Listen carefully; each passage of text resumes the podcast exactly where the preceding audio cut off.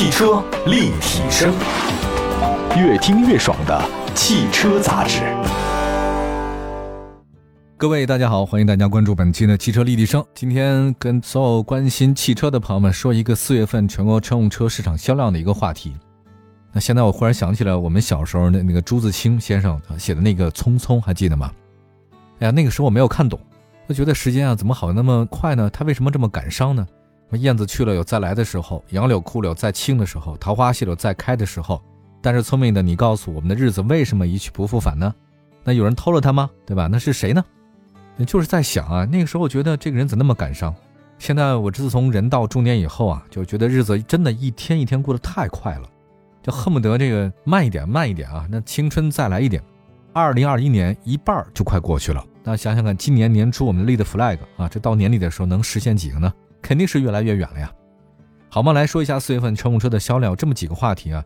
待会儿说劳斯莱斯啊，再说宾利，同样的再说说二零二一年美国车市第一季度销量，很有意思，数据比较多，但是数据不会说谎，它能显示出特别多有意思的真相。来看一下，近日乘联会公布了今年四月份啊全国乘用车市场销量数据，数据显示，今年四月份乘用车市场销量呢是一百六十点八万辆。比二零二零年四月增长百分之二点四，相比一九年四月份增长百分之六点五，这个升势都非常好。四月份啊，车市的价格促销环比三月份小幅增加了零点二百分点，豪华车的促销价格有所回收啊，就是说豪华车卖的还是挺贵的，它没有价格优势啊。主流合资品牌总体促销小幅加大啊，看来是有压力。呃，一到四月份啊，其实整个零售的累计六百七十万辆，同比增长百分之五十。它为什么说一到四月份超强增长呢？是因为去年一到四月份的时候卖的很差嘛，因为大多疫情的原因嘛，所以二零二一年相对好一点。还有呢，就新能源车，新能源车在今年啊增长的贡献度非常之大，其实就是基数太低了，跟去年相比，那就是人生跌到低谷了，你再怎么它都比以前强一点，是吧？那四月份豪华车零售二十五万辆，同比增长百分之三十；四月份自主品牌零售五十九万辆，同比增长百分之二十四。那么四月份主流合资品牌零售七十七万辆，也是增长，但增长幅度没那么大。再来看一下那个 CKD 啊，啊，大家都知道什么叫 CKD 嘛？就是四月份乘联会乘用车整车跟 CKD 出口。CKD 呢，就是以全散件形式作为进口整车车型的一种专用的术语名词。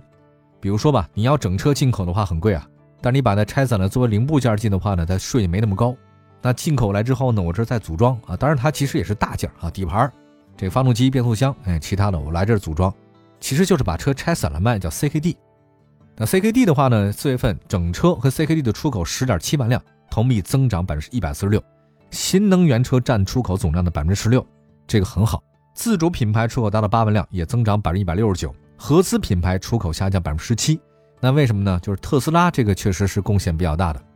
你也知道特斯拉嘛，在上海生产啊，到它出口到其他各国的话呢，就是 CKD 的方式出去了。那么在新能源市场的话呢，四月份新能源乘用车的批发销量十八点四万辆，环比呢是三月份下降了一点，同比增长是挺多的。呃，四月份整个的电动车高低两端的这种销量强势增长啊，就是两头卖的特别的好，中间一般。这也是哈，因为现在新能源车啊，它要不就是一些人的第二辆车，就是那种特豪华的啊，什么特斯拉呀、蔚来啊或者理想这个卖的特贵，要么呢其实就是一些低端的，就是纯为代步的第一辆车。A 零零级的四月份电动车的批发销量五点二万辆，份额达到纯电动车市场的百分之三十四。A 级电动车占纯电动市场份额的百分之二十四，B 级占到百分之二十六。那么四月新能源乘用车零售十六点三万辆，一直在增长啊，这还是不错的。再来看一下这个四月份啊，这个新能源乘用车批发销量突破万辆的企业上汽通用五菱三万零六百零二辆，五菱好厉害啊！转战新能源赛道之后，依然跑得很快。特斯拉中国两万五千八百四十五辆，比亚迪两万五千四百五十辆，上汽乘用车一万三千零四辆。四月份新能源车出口呈现爆发式的增长，特斯拉中国出口了一万四千辆，上汽乘用车出口两千三百七十八辆，爱驰汽车出口了三百三十五辆。这中国的新能源车能出口啊，这是好事儿。厂商排名方面的话，一汽大众啊，这个是排行榜第一位，卖了十五点九万辆。四月份，上汽通用的话排名第二，上汽大众排名第三。东风日产排名第四，长安汽车排名第五。长安汽车没有卖到十万辆啊，这一个月算是前三位啊，这个都卖到十万辆了啊，前四位包括东风日产。但是这个长安汽车也算是咱自主品牌的领跑者了。吉利卖了九万两千辆，位居第六位。排名第七到第十的是东风本田、上汽通用五菱、广汽丰田还有一汽丰田，这个都是在八万、七万，然后到六万。批发方面的话呢，依然是一汽大众啊，这个还是第一位的，这个不用讲，确实是很厉害啊。啊，批发呢跟零售还是有区别的哈。那么这个批发量的话呢，长城汽车也上榜了。那么你要说批发量，你跟零售量对我们想买车的人有什么指导意义呢？还是有的。如果批发量明显高于零售量，意味着经销商的库存很大，他卖给谁啊？卖给经销商了嘛？他没卖给你，因为咱们国家卖车这个机制跟别的地方还不一样，咱们不能去主机厂直接买。比如说你拿着钱。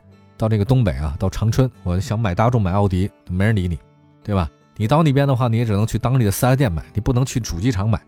那这主机厂卖给谁呢？卖的就经销商啊，经销商们才买。卖完了之后，你只能对经销商买。这个其实是还比较独特的啊，也正常啊，也正常。这个比如服装厂也往往是这样的，他你不能去服装厂门口直接卖，对吧？直接买，他工厂店除外啊。所以我在讲，就是如果说在多数情况之下，如果批发量特别高。零售量较低的话呢，它肯定会促销了，因为经销商不能压车啊，压车就没有流动性，他赚不到钱嘛，对吧？所以整个的排行榜情况是这样的：一汽大众、上汽通用、上汽大众、东风日产排名第四，长安汽车、上汽通用五菱排名第五六位，吉利、东风、广汽丰田、一汽丰田排第七到第十啊。那么还有一个呢，就是批发量方面的话呢，就是长城汽车是排在第十位的。哎呀，看来长城的这个。经销商的压力也算不算小啊，所以他们可能会有很多打折的这个机会啊。五月份我们判断一下啊，就刨去五月一到五月五号啊，甭管东挪西凑哈，这五月份大概有十九个工作日，刨去周六周日，呃，有一个可能不利的影响，一些专家分析啊，芯片短缺可能会影响厂商的排产，不利于零售的增量。那三月份啊，这个日本的这个瑞萨火灾导致了后来很多其他的因素啊，什么芯片啊、零配件供应啊，这反正确实问题比较多。但是五月份北京配置的六万个新能源指标会发放，新能源北京算是一个重镇，而且我看到一些重要的消息说，在未来几年，全国各大城市的好像要搞一个叫做什么，叫做换电站，对吧？它不是说让你家每个家都充电了，家里充电是非常不方便的，你自己没有充电桩，咱们也不能像国外那样那个地广人稀啊，它停车呢也没那么紧张，所以呢，换电站可能是未来比较靠谱的一种新能源的解决方式。车好卖，电难充，这是一个瓶颈问题啊。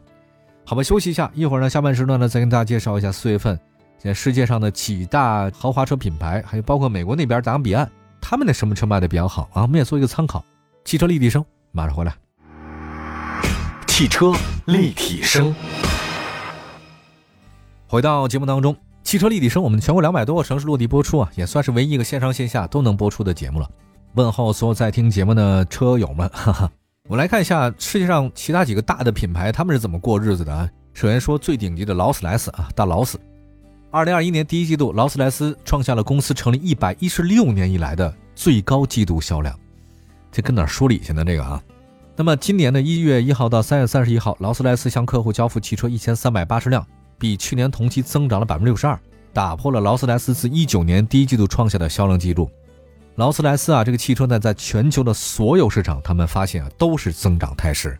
那哪个地方最强劲的是中国、美国和亚太啊？这表现最强劲，也就证明这三个地方的这个有钱人是比较强劲啊，也爱花钱。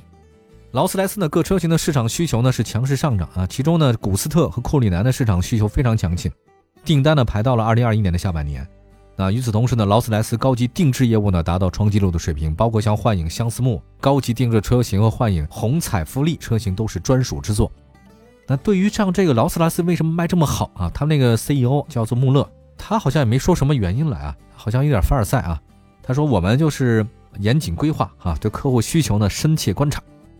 我们劳斯呢一直是卓越勇气、非凡想象、杰出创造力，共同回应了我们面对的挑战。这漂亮话说的。我没想到劳斯莱斯会卖这么好，但是我想可能是因为疫情的原因吧。有些疫情到来之后，人的这个想法他不太一样。有的人呢就是说，哎呀，这个疫情到来了，明天和意外到底哪先来临呢？算了，我们开始呢就是把握住当下的生活方式啊，不要想太多未来，可能会有些奢侈品的消费比较多一点啊。这个确实是一些人，但是你要想过这样的日子，你得有基础啊。我们也想的啊，我们也想把握当下，但是确实很难啊。除了劳斯莱斯之外呢，再看一下宾利啊。其实，海外媒体透露呢，宾利汽车二零二一年一季度销量同比二零二零年增长百分之四十，利润达到了五千六百万英镑，约合人民币是五个亿。哇，宾利利润五个亿一个季度。同时呢，中国市场销量的增长百分之一百八十七啊，在中国这个宾利卖的太好了。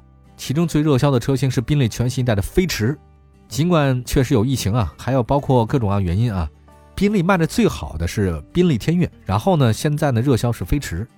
宾利天越的话呢，占到全球销量的百分之四十，而且呢，第一季度在美国市场也是同比增长百分之十七。那么宾利的海外的一些发言人说了，说哎呀，宾利呢就想那个劳斯莱斯不一样，他说在今天余下的时间里面，我们谨慎乐观。因为我们不知道明年会发生些什么。那么还有呢？今年三月底，宾利庆祝了一百零二年以来生产的第二十万辆汽车，一百多年来才生产二十万辆汽车，但是卖的贵啊。有的时候吧，这种汽车生态布局也不太合理啊。那毕竟是汽车，不是我们发明的，所以 确实有些老牌的汽车强国它卖的豪华车还是挺多。好吧，我们也先说到这边吧，宾利啊。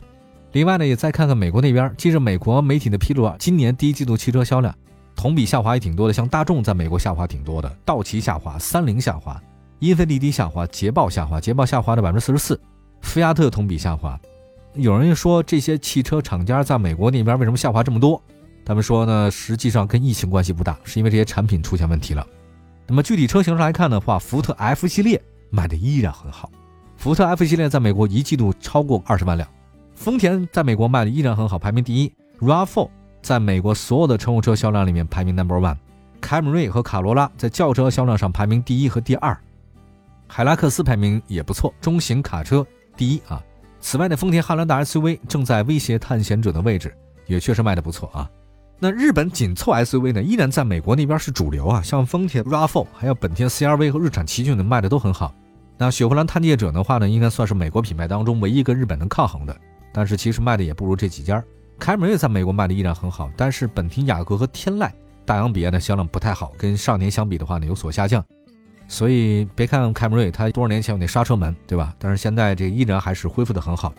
另外再看韩国汽车在美国销量，韩国汽车的现代嘛，在美国销量 SUV 大幅增长，途胜已经成为现代品牌当中最畅销的车型。那胜达也不错。随着新车的推出呢，现代的亲兄弟呢起亚在美国的话，重新以 K5 的形式来命名了。还有一个福特的电动野马 Mach E 有一个很好的开端，卖了六千多辆。那么除了特斯拉以外啊，福特的电动野马 Mach E 是卖的最好的。特斯拉确实是一家独大吧，算一枝独秀。但是呢，福特野马也开始上来了。另外，奥迪一创表现也很不错。还有就是保时捷 Taycan 变得很受欢迎，在美国据说 Taycan 好像也需要排队抢购啊。那品牌销售来说的话呢，丰田汽车总体上位居榜首，超过福特，它是唯一的销量超过五十万辆的汽车厂家。雪佛兰仍然位居第三位，本田和日产分别位居第四和第五位。整体来说，美国的汽车市场的成熟度还是比较高的。丰田、本田、日产、现代这些汽车品牌在传统乘用车、乘用 SUV 市场有很大的占有率，而美国本土品牌这些地方不行，它的皮卡市场很高，所以呢，美国的本土品牌跟海外品牌竞争不太激烈啊。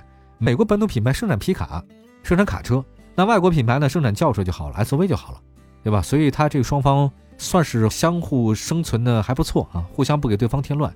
另外呢，美国汽车销售还是比较平均的，畅销车基本都畅销啊，相互之间的差距不是很大。其实跟咱们中国的这种汽车的销量类型也差不多，也蛮类似的。好吧，这次呢主要给大家说的就是四月份全国乘用车的市场销量。